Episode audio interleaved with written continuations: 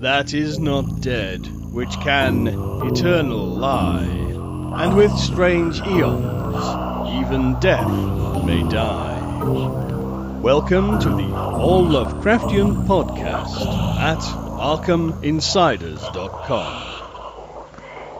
Hallo, ich bin Mirko. Hi, und ich bin Axel. Wir sind die Arkham Insiders. Auf ArkhamInsiders.com. Ja, hier ist etwas, das Sie vielleicht interessiert. Mich interessiert es nicht. Das ist ein knapper Kommentar von Donald Wandry über eine der beiden Geschichten, die wir heute besprechen werden. Es sind tatsächlich zwei Geschichten und zwar beide stammen von H.P. Lovecraft und Robert H. Barlow, seinem späteren, ja, literarischen Testamentsvollstrecker. Es geht einmal um die Geschichte The Battle That Ended the Century und Till Out the Seas bis zur Neige im Deutschen. Ob ähm, Battle at the End of the Century habe ich jetzt nicht gesehen. Ich habe sie im Original gelesen. Ich glaube, Axel, du auch. Ähm, ist doch nicht schlimm, wenn es die nicht im Original, äh, wenn es die nicht in der Übersetzung gibt. Aber sie hatten gewissen Charakter und über das Ganze werden wir uns heute unterhalten, über zwei Geschichten. Genau, um es mal ganz kurz auf den Punkt zu bringen, es geht um eine Parodie und um eine Dystopie. Habe ich das richtig gesagt? Ja, Parodie, Satire, kann man sagen, ist die erste Geschichte auf jeden Fall. Und Dystopie, ähm, ja, Dystopie, wie dystopischer sie nicht sein könnte. Mhm, genau. Ja. Okay, wollen wir mal mit äh, The Battle That Ended the Century, also der Kampf, der das Jahrhundert beendete, kurz mal was zum Inhalt hören? Gerne.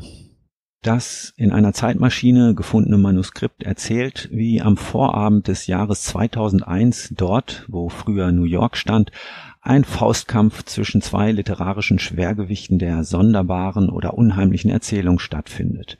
Auf der einen Seite Two Gun Bob, der Schrecken der Prärie, auf der anderen Knockout Bernie, der wilde Wolf von West Shoken. Begleitet wird das Spektakel von einer Reihe umtriebiger Männer des Literaturbetriebs, die, jeder auf seine Art und Weise, zum Kampfgeschehen beitragen. Da ist beispielsweise der tibetanische Lama Bil-Lumli, der den uralten walusischen Schlangengott anruft, um ihn nach den Chancen der beiden Kontrahenten zu befragen. Oder der Comte d'Erlet, der sich eifrig Notizen macht, um sie für seinen geplanten 200-bändigen Romanzyklus in der Manier Prousts, betitelt Ein Morgen im September, zu verwursten. Unter den Künstlern ragt der Amateur Goofy Huey heraus, dessen Skizzen später in der Kubismus-Ausstellung unter dem Titel Abstraktion eines ausradierten Puddings für Furore sorgen werden. Zum Kampf selbst lässt sich sagen, dass er fünf Runden dauert und mit rücksichtsloser Brutalität geführt wird. Am Ende bohrt sich Two Gun Bobs Linke mit Schmackes in Bernies Konterfei, woraufhin sich beide Schläger auf der Matte wiederfinden. Gemäß der marxistischen Lehre erklärt der Schiedsrichter Robertjew Essjowitsch Karowski, Gesandter aus Moskau, Bernie für geschlagen und liquidiert. Dieser protestiert zwar gegen das Urteil, muss sich jedoch, da alle Voraussetzungen eines technischen Todes erfüllt sind, der Theorie beugen. Während der Sieger mit einer Zeremonie geehrt wird, schlendert Bernie davon, um sich irgendwo mit einem Bologna-Sandwich zu stärken. Für ihn richtet man eine ehrenvolle Begräbnisfeier aus, zu der sich der theoretisch Tote später noch hinzugesellt. Um es kurz zu machen, ein Report dieser Veranstaltung, illustriert von dem bekannten Künstler Clark Ashton, macht, nachdem er mehrfach von dem Magazin Windy City Grabback abgelehnt wurde, als bibliophiles Sammlerstück die Runde so dass endlich das Weltgericht den Schiedsspruch aus Moskau aufhebt und den wilden Wolf, der zudem eine Verleumdungsklage geführt hat, nicht nur für lebendig, sondern auch für den rechtmäßigen Sieger des Kampfes erklärt. Seltsam, aber so steht es geschrieben. Ja, da gab's heftig auf die Nuss, würde ich sagen. ähm, also da ging es ja echt zur Sache. Ähm, natürlich was haben wir hier? Die Geschichte wurde im Juni 1934 geschrieben. Zu dieser Zeit befand sich H.P. Lovecraft, nämlich vom 2. Mai 1934 bis zum 21. Juni in DeLand in Florida bei Robert H. Barlow. Da hat er eine seiner, ähm, seiner Reisen unternommen. Das war auch, glaube ich, die Reise, wo er definitiv bis nach Key West vorgedrungen ist, Axel. das meine ich, war die, ne? Genau, richtig. Bis runter. Mhm. Wo er dann auch in dieser, ähm, in diesem einen Teil da Hemingway begegnet ist und die beiden sich unterhalten haben. Äh, Moment. Nein, das ist ein Mythos. Aber tatsächlich, äh, das geistert immer wieder durch die Literaturgeschichte, denn ähm, Hemingway war ja natürlich auch in äh, Key West äh, lange Zeit und es wird immer wieder erzählt, dass die beiden sich in irgendeiner Art und Weise begegnet wären, was aber nicht stimmt. Es gibt keinerlei Beleg dafür und Chad Pfeiffer hat das auch eine, eine, fast eine ganze Folge lang durchgehalten, bevor er das aufgelöst hat und gesagt hat, dass es eben nicht der Fall ist. Aber es geht hier um einen Faustkampf, mit anderen Worten. Also Hemingway, Florida, na, das ist gar nichts, liegt gar nicht so weit auseinander. Und tatsächlich ist das ein literarischer Scherz, eine Satire und ähm, dieser, ja, die Idee ging offensichtlich von Barlow auf, aus. Das, er hat ein Typoskript angefertigt und dieses Typoskript kann man tatsächlich auf den Seiten der ähm, Brown University sehen, in der John Hay Library, wo der Nachlass Lovecrafts aufbewahrt wird. Da gibt es einen Scan davon und deswegen sind wir in der glücklichen Lage zu sehen, das Typoskript, Typoskript wurde angefertigt von Barlow und Lovecraft hat da seine Notizen und Anmerkungen hinterlassen. Also wir haben hier tatsächlich ein Zeugnis des wirklichen Arbeitsvorgangs.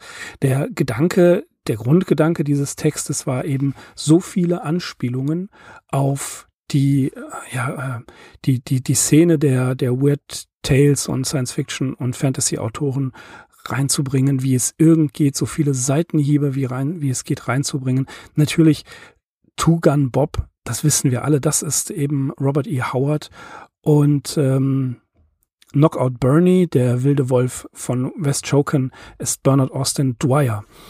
Und 30 Personen werden hier ins Spiel gebracht. 30 Personen werden ähm, ja, ges gesagt, äh, wie zum Beispiel Frank Belknap Long, das ist äh, Shimsleet Short, nein, Frank Shimsleet Short. Ähm, Lovecraft selber ist als Horsepower Hate Art dazu zu finden und noch ein paar andere. Ähm, tatsächlich der gute Forey Ackerman, der eine, ja, der, der eigentlich der, ja, wie soll man sagen, das, das war der Fandom-Mensch überhaupt.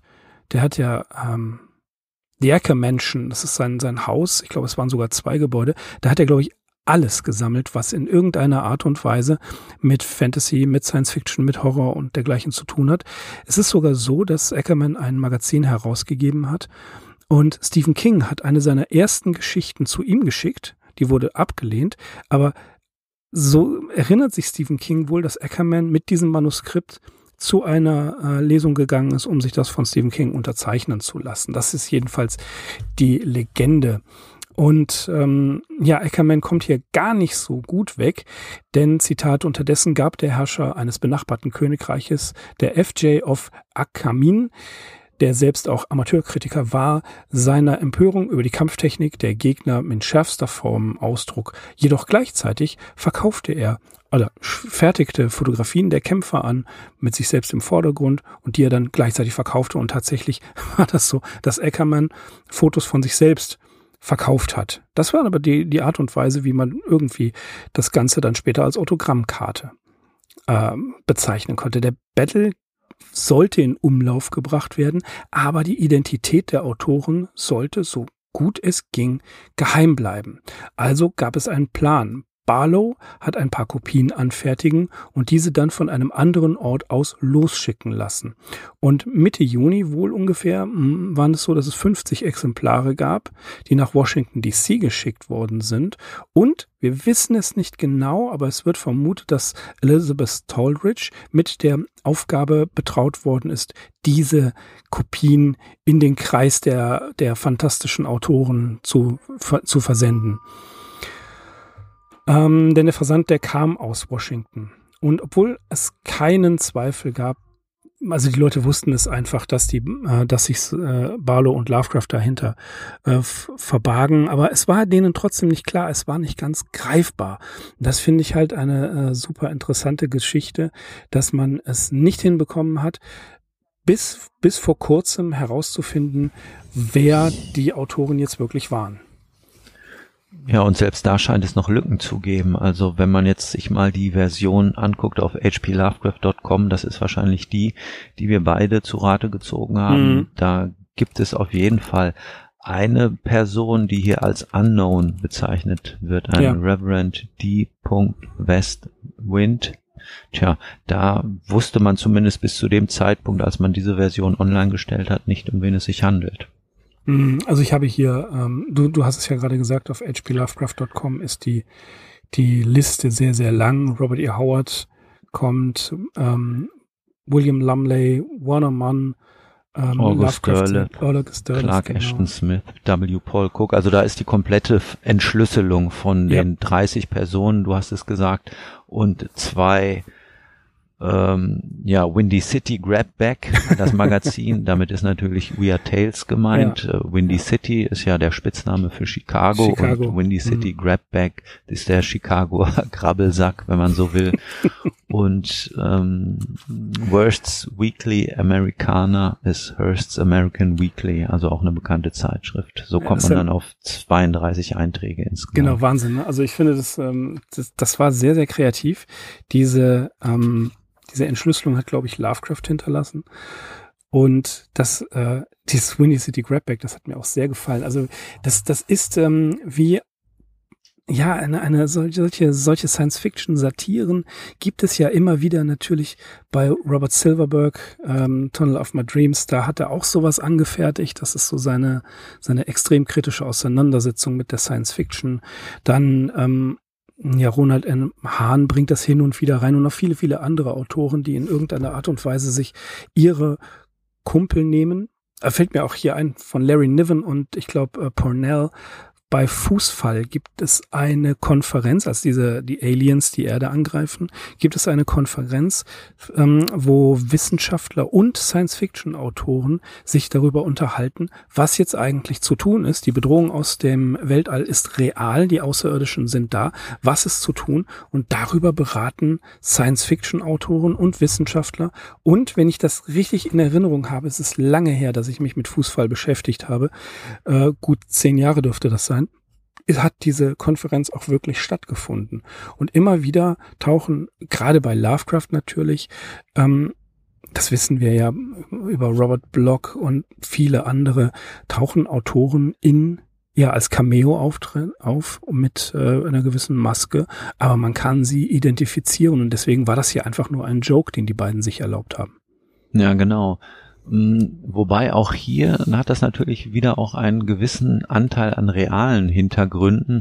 Mm, zwar geht es um einen Faustkampf, aber ja, wir wissen ja, dass Lovecraft auch so einer Pressefehde oder einer inhaltlichen Auseinandersetzung nie aus dem Wege gegangen ist.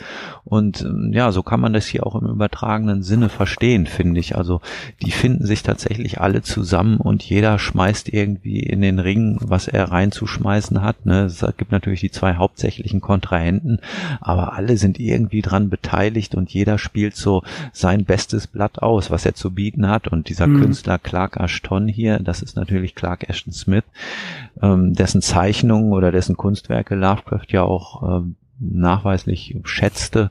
Also der hat halt hier seinen Auftritt und ja, dein Anfangszitat äh, über Donald Wandry, das ist vielleicht nicht so schmeichelhaft. Also der fühlte sich da so vermutet Joshi, etwas auf den Schlips getreten.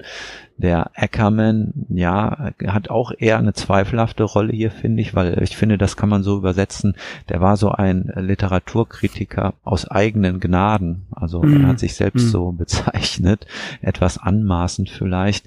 Und so kann man hier wirklich Name für Name durchgehen und äh, kann sich da wirklich rein vertiefen. Also ich musste zum Beispiel auch erstmal gucken, was eigentlich ein Bologna-Sandwich ist. Ne? Der vermeintlich geschlagene, der erschlagene, der vermeintliche tote ähm, wilde Wolf, er zieht ja dann los, um sich ein Bologna-Sandwich zu holen.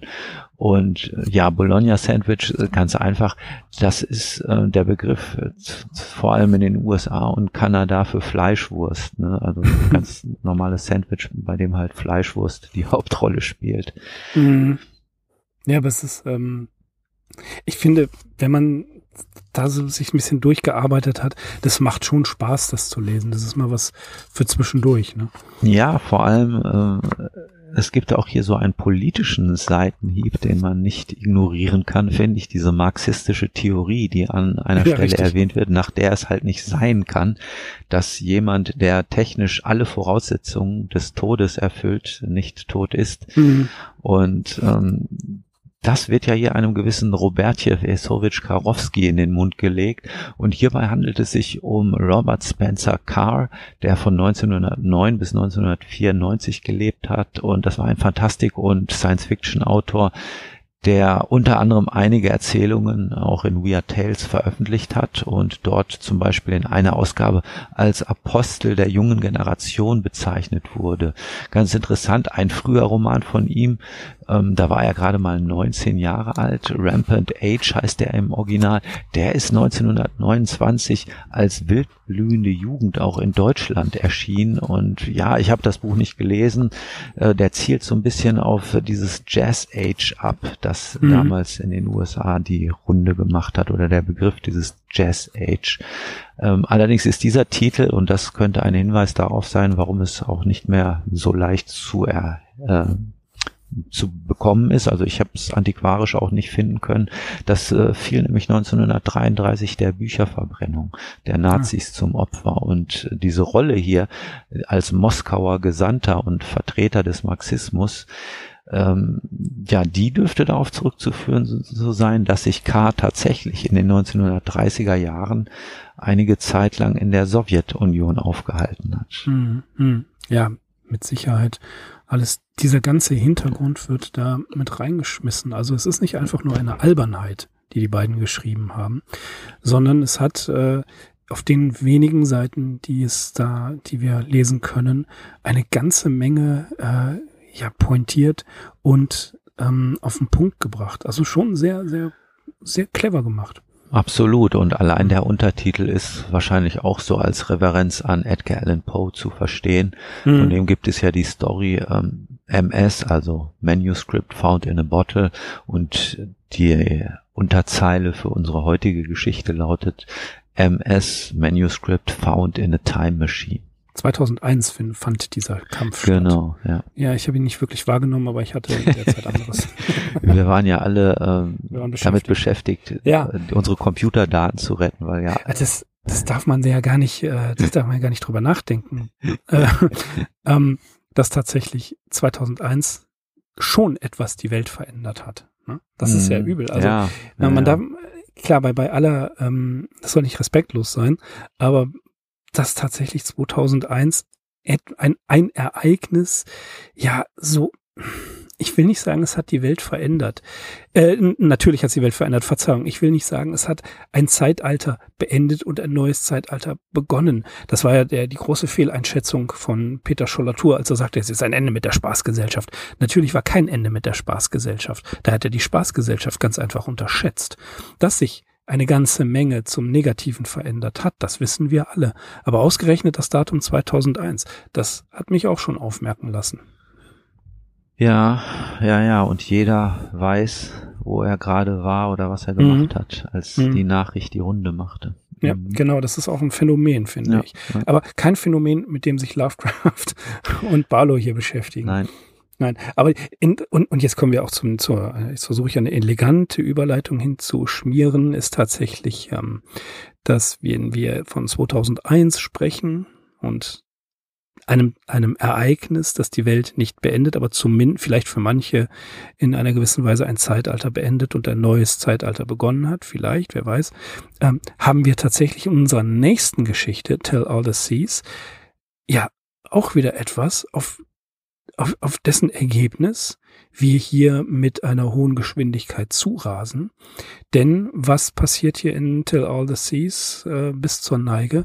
Ähm, es ist eine, eine Dystopie. Es ist tatsächlich ein, es, also vom, von der humoresken dem Kampf, der das Jahrhundert beendet. Jetzt also so tief runter, wie es tiefer nicht geht ähm, richtig das, das genaue Gegenteil davon. Insofern haben wir in dieser Folge Yin und Yang, also wir haben das Gute und das ganz, ganz, ganz tief Finstere, nämlich Axel Tell All the Seas. Was passiert hier? Die Erde hat sich über unvorstellbar lange Zeiträume so dermaßen erhitzt, dass sie für den Menschen quasi unbewohnbar geworden ist. Als einer der letzten wandert ein junger Mann namens Ull über das Antlitz des verbrannten Planeten. Seine letzte Leidensgenossin, die alte Mladner, hat kurz zuvor das Zeitliche gesegnet und so hält ihn nichts mehr an dem Ort, an dem er aufwuchs. Ull macht sich auf die Suche nach den sagenhaften Hütten jenseits der Berge, wo noch Menschen leben sollen. Ein strapaziöser Gang durch die endlose Wüstenei. Die Suche ist teilweise von Erfolg gekrönt, denn tatsächlich stößt er auch auf die Siedlung, doch außer Skeletten trifft er hier nichts und niemanden mehr an. Zu seiner freudigen Überraschung entdeckt er jedoch inmitten der Ansiedlung einen Brunnen, in dem sich schleimiges, schales Wasser befindet. Doch in seiner Begeisterung fällt Ull ungeschickterweise über den Brunnenrand und stößt auf einem Stein auf, der sich vor Äonen aus der Fassung herausgelöst hat. Damit ist das Schicksal der Menschheit besiegelt. Ich zitiere. Die Sterne wanderten weiter. Die menschliche Rasse, zu unbedeutend und flüchtig, um eine echte Funktion oder einen wahren Zweck zu haben, gab es nicht mehr. Es war, als hätte es sie nie gegeben. Die äonenlange Farce ihrer mühseligen Evolution war so ans Ende gelangt. Als die ersten Strahlen der tödlichen Sonne über das Tal huschten, fand ein Lichtstrahl seinen Weg zu dem erschöpften Gesicht einer zerschmetterten Gestalt, die im Schlamm lag. Ende der Geschichte. Okay, schlimmer geht's nicht, oder? Tja, wie gesagt, Ende der Geschichte. ja, Ende, Ende von allem. Mhm. Ich weiß noch, ich habe diese Geschichte tatsächlich in meiner Anfangszeit gelesen. Das war Lovecraft und andere, gerade das Grauen im Museum, glaube ich, war sie drin in dieser Anthologie, meine ich. Ähm, nee, die ist in dem Azathoth-Band. Azathoth, genau, genau mhm. richtig. Azathoth, ähm, Shame on Me, aber tatsächlich eins meiner damaligen ständigen Begleiter, Bücher. Ähm, da habe ich sie auch gelesen und da irgendwo habe ich eine Notiz, die, die Menschheit endet im Brunnen. das ist Wahnsinn, ne? Also diese Geschichte haben die beiden Lovecraft und Wandry gemeinsam. Nicht Wandry, Barlow. Äh, Verzeihung, Barlow. Die Geschichte haben sie wohl in der Neujahrsnacht 1934-35 geschrieben, heißt es, also im Januar auf jeden Fall. Und ähm, die ist dann später in der Sommerausgabe des The Californian erschienen. Und ja, was der, was gehört mit zum Hintergrund? Unter anderem gibt es ein Gedicht von Robert Burns, ähm, ein, ja, ein, das ist kein Liebeslied, das ist kein Liebeslied, obwohl es sich so anhört. Ähm, Red Red Rose nennt sich das. Und da wird äh, die Geliebte gefeiert und dann zum Ende kommt, oder im, der, im dritten Teil, in der dritten Strophe kommt drin vor, Till all the seas gang dry, my dear, and the rocks melt, we see the sun. Und vertrockneten alle Wasser, mein Lieb, und schmölzen Fels und Stein. Ich werd dich lieben immer da, dir Zeit und Leben weihen. Ja, also hier tatsächlich diese Zeile aus Robert Burns ähm, übertragen in den Titel der Kurzgeschichte. Ja, muss man auch erstmal drauf kommen. Ich hatte das überhaupt nicht mehr auf dem Schirm, wenn ich vielleicht was zu diesen Hintergründen noch sagen darf, dass damit bis zur Neige gemeint ist, die eben hier in diesem Azathoth-Band enthalten ist, die Story. Was, was passiert hier eigentlich? Eigentlich ist es so ein bisschen der ironische Untergang der Menschheit. Es wird ähm, in typisch Lovecraftscher Manier erklärt und erzählt, was eigentlich passiert ist.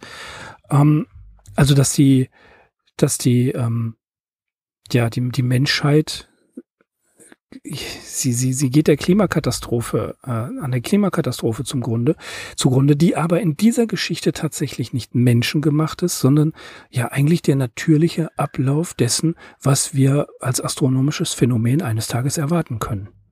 Ja, ich hab, bin da nur sehr wenig bewandert, aber es wird wohl so sein, dass sich die Erde immer mehr der Sonne annähert und mhm. das ist das, was der Erde irgendwann blühen wird. Genau, Richtig. dieser Zustand wird hier beschrieben. Das dauert natürlich einige Äonen, heißt es hier, glaube ich, unvorstellbar lange Zeiträume, mhm. so habe ich das in der Zusammenfassung genannt, die natürlich ja sehr knapp ausgefallen ist. Also da die Geschichte ist sehr, ist insgesamt nicht sehr lang. Es werden noch einige Dinge mehr erwähnt, zum Beispiel das äh, Abschmilzen der Polkappen und so weiter und wie sich dann halt die Menschen immer weiter verringern von einigen tausend auf ein paar hundert. Irgendwann gibt es nur noch eine Zehnergruppe und zu dem Zeitpunkt, an dem wir hier in diese Geschichte einsteigen, da ist eben von den letzten beiden Menschen diese erwähnte alte Frau, die Mladner, ist gerade verstorben und somit ist unser Ull hier, dieser junge Protagonist, tatsächlich der letzte Mensch. Der vermutlich letzte Mensch auf Erden, ja, ja. ganz genau, richtig. Und dieses, äh, dieses ja, Austrocknen der Erde, das wird auch, wie ich finde, sehr interessant dargestellt, dass die Menschen es gar nicht wirklich wahrnehmen und völlig falsch einschätzen, sondern nach dem Motto, die Ozeane gehen zurück. Und eine Generation sagt, das ist ja nicht viel, das sind nur ein paar Zentimeter. Die nächste Generation sagt das Gleiche, bis es dann irgendwann tatsächlich zum Mythos geworden ist, dass es mal einen Ozean gab. Also sprechen wir hier von einer unvorstellbar großen Zeitspanne. Und ähm, Barlow war zu diesem als sie das geschrieben haben, war er 17. Und ja, das ist so ein gutes Alter dafür, von der eigenen Spezies äh, ein bisschen sich abzukehren und ein bisschen negativ drauf zu sein, würde ich mal sagen. Denn Lovecraft hielt trotzdem auf den jungen Mann große Stücke. 1933, nein, 1930, Verzeihung, erschien äh, Olaf Stapletons Roman First and Last Man. Auch interessant, denn Lovecraft hat dieses Buch sehr geschätzt und ich denke mal, auch hier finden wir einen kleinen Einfluss. Interessant ist, wir sprechen ja jetzt hier ähm, schon von Mitte der 30er Jahre, also schon einer Zeit, in der Science Fiction, ähm, die war präsent, die war da und ähm, Science-Fiction-Magazine und so weiter. Was interessant ist, ist, dass hier über, wir sprechen von einem Riesenzeitraum. Das wird ja immer wieder dargestellt, was ja auch sehr wichtig ist, denn letzten Endes läuft das ja darauf hinaus, wie, wie, wie ähm, Barlow ja fast, oder Barlow und Lovecraft fast selber sagen, die, der, der Mensch sei einfach zu kümmerlich und flüchtig, um eine wirkliche Funktion oder einen Zweck im Universum zu haben. Und diese ganzen Äonen, diese Imperien, Zivilisationen der Menschen, die gehen zugrunde. Aber tatsächlich existiert, und, und wir reden, ich sage das nochmal, von einem Riesenzeitraum. Das heißt aber interessanterweise hat die Menschheit sich quasi zeitgleich auch zurückentwickelt. Also sie ist in einer gewissen Dekadenz und Degeneration sich, hat sich befunden, denn es werden keine wirklich wissenschaftlichen ja, Forschungen untersucht. Es gibt keine Quantensprünge in der Wissenschaft. Es wird da zwar von gesprochen und da hätte ich mir ein bisschen mehr gewünscht, wie in manchen Städten diese, ähm, diese, diese Häuser, diese Enklaven gebaut werden, dass sie quasi ähm, ja, wie, wie Festungen, wie große Festungen wirken. Das fand ich eigentlich auch sehr schön. Da hätte ich mir etwas mehr gewünscht. Aber es gibt auch keine Weiterentwicklung des Menschen. Der Mensch bleibt Homo sapiens und er erlebt keinen Entwicklungssprung. Das fand ich auch beängstigend so ein bisschen. Auf jeden Fall. Dieser ganze Epilog, der so ein bisschen, ja, quasi an das hauptsächliche Geschehen angehängt ist, der stammt dann auch tatsächlich von Lovecraft, also mhm. wo ich eben eben auch diese etwas längere Stelle zitiert habe. Die Sterne wanderten weiter und so weiter, die menschliche Rasse zu unbedeutend und flüchtig, du hast es schon gesagt, gesagt. Ja, klar, das ist erstmal so ein Statement, äh, das man verdauen muss. Also die ganze Evolution war für die Katz. So, mhm, die ja. diente nur dazu da, irgendwie die menschliche Rasse dann ja, zum Erliegen zu bringen. Mhm. Deckt sich mit einer Aussage aus Nietzsches Nachlass, äh, Lüge und Moral im ähm, wir das Lüge und Wahrheit im außermoralischen Sinn, ich glaube, so heißt das. Das ist ein Nachlassfragment. Da sagt er auch was ähnliches. Auf irgendeinem Planeten, irgendwo im sonst wo, da gab es mal ein paar Menschen. Das, das ist ja genau das gleiche hier. Und das finde ich halt so auf der einen Seite beängstigend, aber auch interessant, denn Lovecraft und Barlow, die haben nicht nur Angst vor dem Verlust der, oder die schüren nicht nur die Angst und Besorgnis und Verlust der Lebensgrundlage eben der Meere, interessanterweise eben das, woraus der Ursprung des Lebens kommt, dessen Fehlen beursacht dann das Ende des Lebens, sondern die haben auch, oder die machen sich Sorgen über den Verlust der Kultur, über den Verlust der großen Werke, der ähm, ja, dessen, was alles erschaffen worden ist. Es wird von toten Museen, deren kostbare Inhalte wandernde Menschen schließlich geplündert haben. Ja, das wird auch nochmal dargestellt. Also ein Rückfall in die totale Barbarei, weil nämlich wir sehen, dass wenn die Lebensgrundlage in, ja entzogen wurde, Kultur und Entwicklung überhaupt nichts mehr wert ist, also in Barlows und Lovecrafts Augen, sondern das Ganze nur noch als Plunder und überflüssig und nicht mehr relevant gesehen wird, weil es ums nackte Überleben geht. Also sprich, das nackte Überleben stößt einen in einen Atavismus zurück, wo man einfach sagt, Kultur ist gar nicht mehr wichtig, Kultur interessiert uns nicht, das ist einfach nur Zeug, was wir vielleicht fürs Feuer machen gebrauchen können und Ende der Geschichte. Auch das ist in der Geschichte der Dystopie ja eigentlich auch später für unsere Generation nichts mehr Neues. Das sehen wir ja in allen möglichen Dystopien. Man guckt, ich glaube, die Serie Last Man on Earth hieß sie, die fand ich ziemlich unerträglich. Äh, da hat er sich dann ein T-Rex-Schädel auf seinen Esstisch gestellt und die Verfassung ähm, hat er dann auch irgendwo äh, gebunkert. Oh, ich weiß nicht mehr genau, aber sie als Toilettenpapier benutzt. Ich fand die Serie grotesk schlecht. Aber das kommt ja auch immer wieder vor, dass solche Kulturgüter irgendwie als Souvenirs dann mitgenommen werden. Hm, also ich finde auch ganz wichtig die Feststellung, dass es hier oder dass in dieser Geschichte auch von einer möglichen, von einer denkbaren Entwicklung gar nicht die Rede ist. Also sie mhm. ist durch und durch nicht positiv oder positivistisch, weil zur gleichen Zeit ähm, wurden ja Gedanken gesponnen, wie man den Weltraum kolonisieren könnte oder wo der Mensch eine neue Heimat finden könnte. Sowas kommt ja hier alles gar nicht zur gar Sprache nicht. in dieser Nein. Geschichte. Ne? Also in diese Richtung, äh, es ist so wie du sagtest, sind die beiden überhaupt nicht gegangen. Hier geht es einfach nur noch ganz stumpf aufs Ende hinzu. Der Mensch ist wirklich ähm, den Umständen der, der, den Naturkatastrophen hilflos ausgeliefert, mhm. entwickelt sich immer weiter zurück. Äh, ja, am Ende ist er auf dem ähm, ja, Stadium eines Steinzeitmenschen oder mhm. etwas ähnliches angekommen. Ja. Ja. Der noch nicht mal, die noch nicht mal einen, ja, einen Gedanken daran verschwenden, dass wenn sie irgendwo sind, sie, sie gehen nicht mehr aus ihrem Wirkungskreis raus, der sehr eingeschränkt ist. Die haben noch nicht mal den Gedanken daran, dass man Wasser ja vielleicht in einem Beutel oder in einem Behältnis transportieren muss. Mhm.